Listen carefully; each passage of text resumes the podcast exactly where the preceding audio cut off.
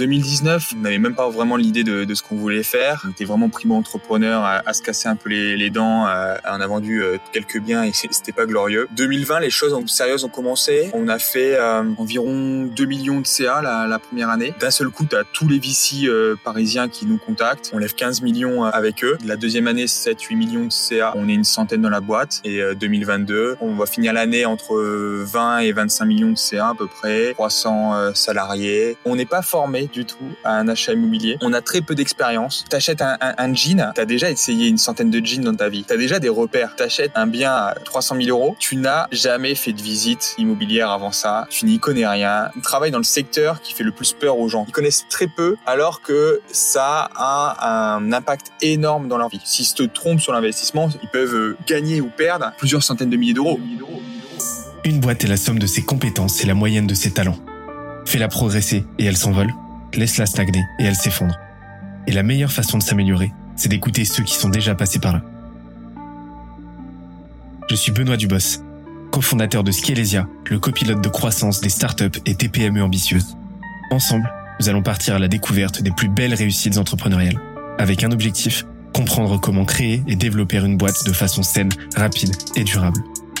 Au programme, des réussites, des échecs, des méthodes, et surtout des tonnes d'apprentissages à appliquer le jour même sur ton projet. Alors prépare de quoi noter et surtout, attention à la branche.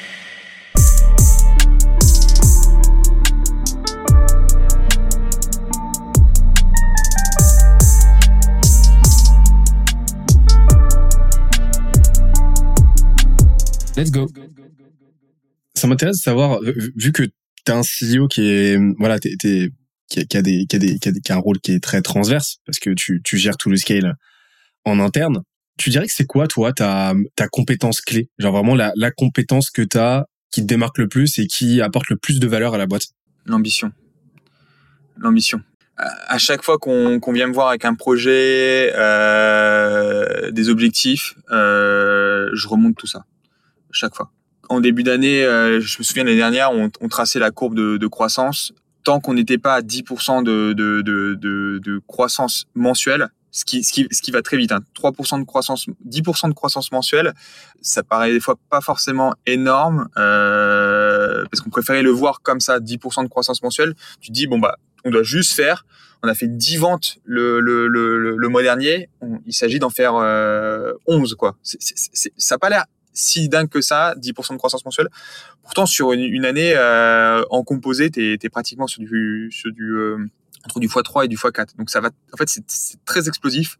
Et donc, euh, bah, j'étais là pour m'assurer que chaque mois, on faisait ces 10% de croissance coûte que coûte tout ce qui ne partageait pas cette ambition, qui était euh, des projets un peu trop long-termistes, euh, du nice to have, euh, ou, euh, ou un plan euh, qui était en dessous de cet objectif, bah, je le remontais tout simplement. Et euh, donc ça, je pense, c'est la principale qualité, qui est un peu dur parfois avec les équipes, parce que du coup, on a souvent l'impression que je suis jamais satisfait, parce que j'aurais toujours voulu qu'on fasse plus fort, mieux, etc mais euh, mais les équipes l'ont l'ont compris depuis et et, et, savent que euh, c'est ce qui fait aussi la, la force de Mastéos qu'on bah, d'avoir une ambition euh, démesurée quoi. Dans nos premiers euh, dans nos premiers decks euh, on, alors qu'on qu'on qu'on n'avait jamais entrepris ou autre on, enfin, en gros on a, on a dit qu'on allait prendre 10% du marché européen du coup sur un marché à 70 milliards faire 7 milliards de CA annuels d'ici 10 ans quoi. Ça, ça paraît euh, complètement délirant, mais enfin moi j'ai ma courbe de tracé et, pour l'instant on s'y tient et, et, et, je vais tout faire pour qu'on la suive euh, et, on sera on sera assez euh, assez 7 milliards euh, dans les temps. Donc dans dans 10 ans, c'est là qu'on voit la puissance des exponentielles quoi. Juste en se contentant de faire plus 10% tous les mois. c'est assez fou. Ouais ouais ouais, c'est c'est ça. C'est mais souvent ça, ça c'est un, un vrai tu vois, c'est un je sais pas si c'est de l'ordre du biais cognitif ou quoi, mais tu sais, c'est l'incapacité à réfléchir en exponentiel. Enfin, le, cerveau humain a beaucoup, beaucoup de mal à ça. Mais par contre, si effectivement tu découpes ça en petits incréments et tu réfléchis en mensualité ou quoi, ben en fait, tu te rends compte que ouais, euh, les, les, petits pas comme ça, les, les, petits, les petites avancées, les petits incréments, bah ça peut créer euh, d'énormes effets cumulés. Mais comment, voilà, cette ambition, comment tu l'outilles au quotidien? Euh, C'est quoi tes modèles mentaux? Comment est-ce que tu fais? Tu vois pas voilà, comment est-ce que tu fais pour euh, faire en sorte, comme tu l'as dit, de, de, toujours rehausser ce qui t'est présenté euh, et, et, et, et, de façon, euh, voilà, l'objectif c'est quand même soit la façon la plus méthodique, tu vois. J'imagine bien, vu ta personnalité, que tu vas pas arriver, bazarder, dire non, il faut faire plus. C'est c'est quoi tes outils au quotidien? Mes outils, c'est-à-dire, j'ai pas vraiment de méthode particulière. Euh, beaucoup beaucoup de suivi en fait des, des sujets. Il n'y a pas de secret. Enfin, en fait, les équipes, euh, il faut vraiment les aiguiller. Euh, j'ai d'ailleurs, euh, tu vois, aujourd'hui on a, on a un, nouvel, un nouveau euh, COO, hyper méthodique, très très bon, et de façon, assez surprenante, j'ai l'impression qu'il y a un peu une courbe du suivi des équipes. Je vais t'expliquer ça. Euh, une courbe un peu, un peu comme une gaussienne, si tu veux, euh, où quand tu as un profil très junior, tu as tendance à le suivre énormément sur euh, presque ce qu'il fait au quotidien, etc. Passer quelques années d'expérience, tu vas pratiquement pas suivre. Euh, les, euh, les, les, les, jeunes responsables, jeunes directeurs aiment pas du tout, aiment beaucoup avoir de la liberté. Et de façon assez surprenante, au bout d'un moment, les gens qui sont très très bons font énormément de suivi pour que toutes leurs équipes aillent au quotidien dans la bonne direction, avec les bons KPI, avec la bonne méthode, et forment énormément leurs équipes à suivre ces méthodes, suivre ces objectifs, euh, suivre ces façons de faire. Et c'est hyper contractuitif, euh, mais hyper efficace. Et les gens qui, en fait, les, les top directeurs, parce qu'on a, on a eu la chance d'en recruter euh, vraiment quelques-uns euh, des top top profils dans la boîte, enfin bien meilleurs que, que, Thierry et moi, en fait, acceptent, acceptent de, de répondre à des exigences hyper précises, à du suivi quotidien, parce qu'ils comprennent que c'est ce qu'il y a de plus efficace et qui vont que eux-mêmes vont énormément apprendre en mettant ces méthodes en place grâce à, leur euh, manager, mais aussi euh, avec leurs équipes. Et donc, euh, par ce suivi méticuleux, ils arrivent à, à créer énormément de valeur en très très peu de temps. Ok. Mais euh, là, là, ça me, ça m'en dit un peu plus sur ce que tu vois sur sur sur ton rôle. C'est-à-dire que toi, ton rôle, l'objectif, c'est de t'assurer que tout le monde est tout le monde est ce qui lui ce qu'il lui faut pour performer au maximum. C'est d'apporter de la perspective. C'est c'est euh, faire en sorte que tout le monde sache exactement dans quelle direction euh, il va, euh, suivre qu'il va euh, à la bonne vitesse, dans la bonne direction la bonne vitesse c'est aussi important que la bonne la, la, la, la direction. Euh, donc vraiment c'est enfin c'est un peu un rôle de, de, guide, tu vois. Et deuxième point, euh, l'aider à anticiper tous les problèmes qu'il va rencontrer sur son parcours. Euh, donc euh, anticiper euh, le recrutement, anticiper euh, les prochains gros problèmes et, et je les accompagne pour ouais, qu'ils sortent un peu la tête de l'eau et, et qu'ils puissent voir ces obstacles en fait arriver. Et d'année en année, euh, là sur les trois années, ouais, tes, journées ont évolué comment? La première année, c'était la plus dure. Déjà, j'ai l'impression d'avoir énormément progressé en trois ans. Enfin, c'est vraiment, euh, enfin, il n'y a pas de meilleure école que que, d'entreprendre euh, pour euh, très vite apprendre. Il y a trois ans, euh, j'étais pas du tout euh, organisé. J'allais pas du tout aussi loin dans mes réflexions. Euh, j'étais pas capable de suivre un projet sur du long terme euh, et autres. Très dur de se motiver aussi la première année, c'est le, je pense c'est le plus dur en termes de motivation. Parce que tu es vraiment en train de te lancer sur un projet. Euh, moi, j'étais au RSA, euh, j'avais même pas le chômage, donc euh, j'avais pas, on enfin Thierry aussi, on n'avait pas une thune. Euh, et on travaillait, on devait se motiver, se lever tous les matins pour lancer un projet euh, qui avait sûrement peu de chances de se réaliser. On n'était pas payé pour ça. Euh, on savait pas si on allait retrouver le moindre euro un jour. Euh, il y avait des galères tous les jours avec nos clients. On s'est pas payé quand même les, les deux premières années. Et c'était hyper, euh, hyper, vraiment, vraiment, vraiment hyper dur de se réveiller chaque matin et de, de, de, d'enchaîner de, nouvelles journées. C'est beaucoup plus simple une fois que le paquebot est lancé, une fois que tu as levé des fonds, une fois que qu'il y a plein de gens pour t'aider, te motiver. Enfin, là, euh, tous les matins, j'adore venir au bureau. Euh, il y a une super ambiance. Euh, il y a tous les, enfin, au bureau à Paris, parce qu'on est une boîte hyper éclaté. On est la majorité, enfin, une bonne partie qui sont à Paris, mais la plupart des gens sont dans les villes où on investit en fait tout simplement euh, et à l'étranger.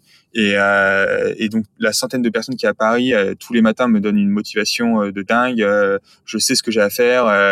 j'ai un agenda organisé sur le trimestre et j'ai mes one one le matin, j'ai mes travails de fond en fin de matinée, l'après-midi j'ai les quelques réunions importantes euh, et puis euh, en fin d'après-midi euh, j'ai euh, j'ai les grosses prises de décision voilà c'est hyper orchestré et j'ai plus qu'à plus qu'à dérouler en fait tout simplement J'interromps l'échange 30 petites secondes pour te dire de ne pas oublier de nous ajouter une petite note des familles sur Apple Podcast ou sur la plateforme de ton choix.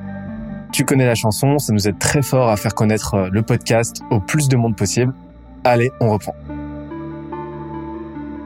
c'est super intéressant, tu vois, de, de, de comprendre euh, comment évolue, euh, tu vois, ouais, de, de, comprendre comment évoluent les journées parce que c'est quelque chose qui peut paraître un peu euh, nébuleux, tu vois. quand on dit à, à quelqu'un qui est pas qui est pas lui-même entrepreneur, qui est pas lui-même CEO et pas CEO d'une boîte qui grossit vite, très fort, qui a franchi quand même une certaine masse critique en termes de, de, de headcount, en termes de, nombre de salariés, bah t'as vite fait de trouver ça un peu abstrait, tu vois, te dire ok, mais voilà, on sait que tu, travailles, mais qu'est-ce que tu fais de tes journées? Et, euh, en fait, voilà, c'est beaucoup, beaucoup d'humains. Euh, c'est beaucoup d'humains, c'est beaucoup de temps passé avec les équipes. Quoi. Ouais, c'est principalement ça. Euh, je passe environ une heure par jour à travailler vraiment solo, peut-être deux heures max. sur sur vraiment moi tout seul devant l'ordi j'ai une heure par jour de, je fais que des petits one one, donc j'ai une heure par jour de, de, de temps passé à vraiment du management personnel avec les équipes, une heure, une heure et demie. En, gros, entre deux et trois rendez-vous par euh, tous les matins. Je passe beaucoup de temps, je pense 20% de mon temps euh, à travailler avec ma, ma chief of staff, euh, mon CFO et mon associé sur euh, préparer les grosses les grosses échéances, revoir le BP, euh, les finances, euh, euh, autoriser les recrutements, euh, trouver de l'argent euh, à tel endroit, le, le, reporter à tel endroit, ça prend vraiment du temps. le suivi des, des invests, organiser le comex, toutes ces choses. Donc ça c'est à peu près 20% de mon temps. Et donc après j'avais j'avais noté dans le poste 20% de mon temps sur l'organigramme, donc vraiment la pure organisation de l'équipe la faire comprendre aux équipes, euh, euh, faire les, déplacer les gens pour qu'ils soient le plus utiles possible, euh, prioriser, tu vois. Si tu veux, tous les directeurs, ils viennent me voir tous les jours en me disant j'ai besoin de recruter, j'ai besoin de recruter, j'ai besoin de recruter. Et donc, euh, tu as une liste, de, je sais pas, je peux avoir 100 demandes dans le mois de, de recrutement et il faut que je dise, bah non, en fait, on va recruter que ces 10 profils-là parmi les, les, les 100. Donc ça, ça prend du temps. Et puis là, tu as une bonne moitié de la journée. Ouais, un peu de temps pour moi, du coup, une, une deux heures euh, par jour, vraiment sur les un peu plus les sujets de fond, etc. Et puis derrière, des réunions d'équipe, euh, une heure max par jour. Vraiment, euh, tu des réunions où tu es à 6-7 pour prendre des grosses décisions. Ça, c'est. Euh, faut, faut, faut, faut en faire parce que c'est hyper efficace. Mais euh, il faut que les gens aient le temps de travailler en amont de, de ces réunions et donc de pas de pas trop en faire. Euh, il faut que ça en, que les gens en aient une ou deux par jour, max. Ouais, beaucoup d'accompagnement des équipes. Hein. Ça, doit être particulier quand même de passer autant de temps en fait, euh, autant de temps avec, ses équipes, etc. Euh, euh, et, et, et, au point d'avoir quand même un temps minimal consacré à, à, à ton travail, ton travail effectif sur l'ordi, etc. Mais j'ai plus vraiment de travail et et les gens sont bien meilleurs que pour moi qu'en fait. Enfin, on a euh, trois personnes à la finance qui euh, qui euh, checkent les finances bien mieux que moi. On a des gens aux opérations qui sont bien qui écrivent bien mieux un process que moi. On a quoi à la tech aujourd'hui ils sont 50. on a on a la chance d'avoir un super CTO. Je valide juste la roadmap une fois, enfin peut-être tous les 15 jours avec lui et les grosses avancées. Mais je délègue le, le maximum. Ça c'est peut-être la deuxième caractéristique tout à l'heure quand tu me demandais un peu qu'est-ce qui te caractérise, je cherche à déléguer le plus possible. Si tu veux scale, il faut que tu saches faire scale ton temps aussi. T'es une des ressources, enfin en tant qu'associé, t'es une des, ressources principales de la boîte. Et beaucoup de boîtes, je pense, sont limitées tout simplement par la, bande passante de leurs associés en fait. Et donc si tu as, euh, si tu délègues pas tout le temps euh, n'importe quel petit sujet, euh, ben, en fait t'apprends pas à, à, à, scale quoi. Euh, t'apprends à, à, faire. Euh, et donc, euh, depuis le début, on, délègue le, maximum de choses. Quand on touche pas, euh, on touche très, enfin jamais à l'admin, on touche pas aux outils, tout ça. C'est que des gens qui sont spécialistes, qui qui font bien plus vite que moi et, et bien bien mieux. Je suis vraiment là pour accompagner les équipes. Et après, je me prends au moins, je me prends une demi-journée par semaine pour euh, passer du temps en profondeur avec un métier de la boîte, euh, pour le comprendre, euh, pour, voilà aussi pour le motiver, pour éventuellement remonter aussi des améliorations qui pourraient être faites d'un point, point de vue extérieur. Et, et une demi-journée que je me réserve où je prends du recul je, je, prends un sujet et j'essaye de voir si en fait on pourrait pas faire les choses complètement autrement. Euh, donc j'ai mon, mon créneau prise de recul et, et qui est vraiment destiné à, à prendre que des notes euh, qui viennent par la tête. Et euh, souvent je fais ça, je fais ça en dehors des bureaux même. Ça c'est un truc qui je pense manque à la palette, euh, à, la, à la fiche de poste de beaucoup beaucoup de, de CEO, tu vois. Euh, d'avoir ce moment-là. La, la, la, laquelle? Euh, Passer du temps avec les équipes ou Non, prise de recul. Ouais, ouais, ouais. Bah c'est euh... après il y a plein d'idées qui, qui, qui sont foireuses, mais euh, en, en, en, direct, ce que pour l'instant j'ai pas délégué, j'ai encore en direct euh, le la strat, le marketing et le et les sales. J'ai délégué toutes les opérations, la finance, les people, euh, la tech, euh, l'expansion internationale. Et ce que j'ai gardé, c'est ouais, c'est la strat, ce que ce qu'on appelle la strat chez nous, c'est euh, bah, comment on crée des nouveaux produits, comment on imagine des nouveaux produits qui vont toujours créer de la valeur, faire des enquêtes clients sur ok c'est qu'est-ce que vous verriez après euh, une fois qu'on a réussi à résoudre ce point qu'est-ce que euh, qu'est-ce que vous nous recommandez d'attaquer? Et euh, tu vois là aujourd'hui par exemple beaucoup de clients réclament le, le fait qu'on puisse nous-mêmes faire euh, directement dans l'app euh, toute la fiscalité de, des investissements euh, tout le suivi comptable etc on l'avait envisagé, mais on pensait pas que ça allait être autant demandé, et donc c'est hyper demandé. Donc là, la team, elle est en train de, de, de, travailler euh, sur ça. Euh, on travaille sur des projets aussi de, de, de, ouais, de rajouter toujours des briques euh, qui sont demandées par nos clients. J'espère que l'épisode t'a plu autant que ça nous a plu de l'enregistrer et de le produire. Si c'est le cas, oublie pas de nous laisser une petite note et de le faire tourner autour de toi. Ça nous aide énormément à faire connaître le podcast, à nous faire connaître et à prêcher la bonne parole croissance saine, durable et rapide. En attendant le prochain épisode, on se donne rendez-vous sur scalesia.co, s c a l e z i a.co où tu découvriras des cours, des vidéos et des lives en libre accès pour t'aider à faire décoller ta boîte comme jamais. C'est notre promesse, c'est ça qu'on aime faire et on va continuer de le faire. On se dit à très vite. Bye bye.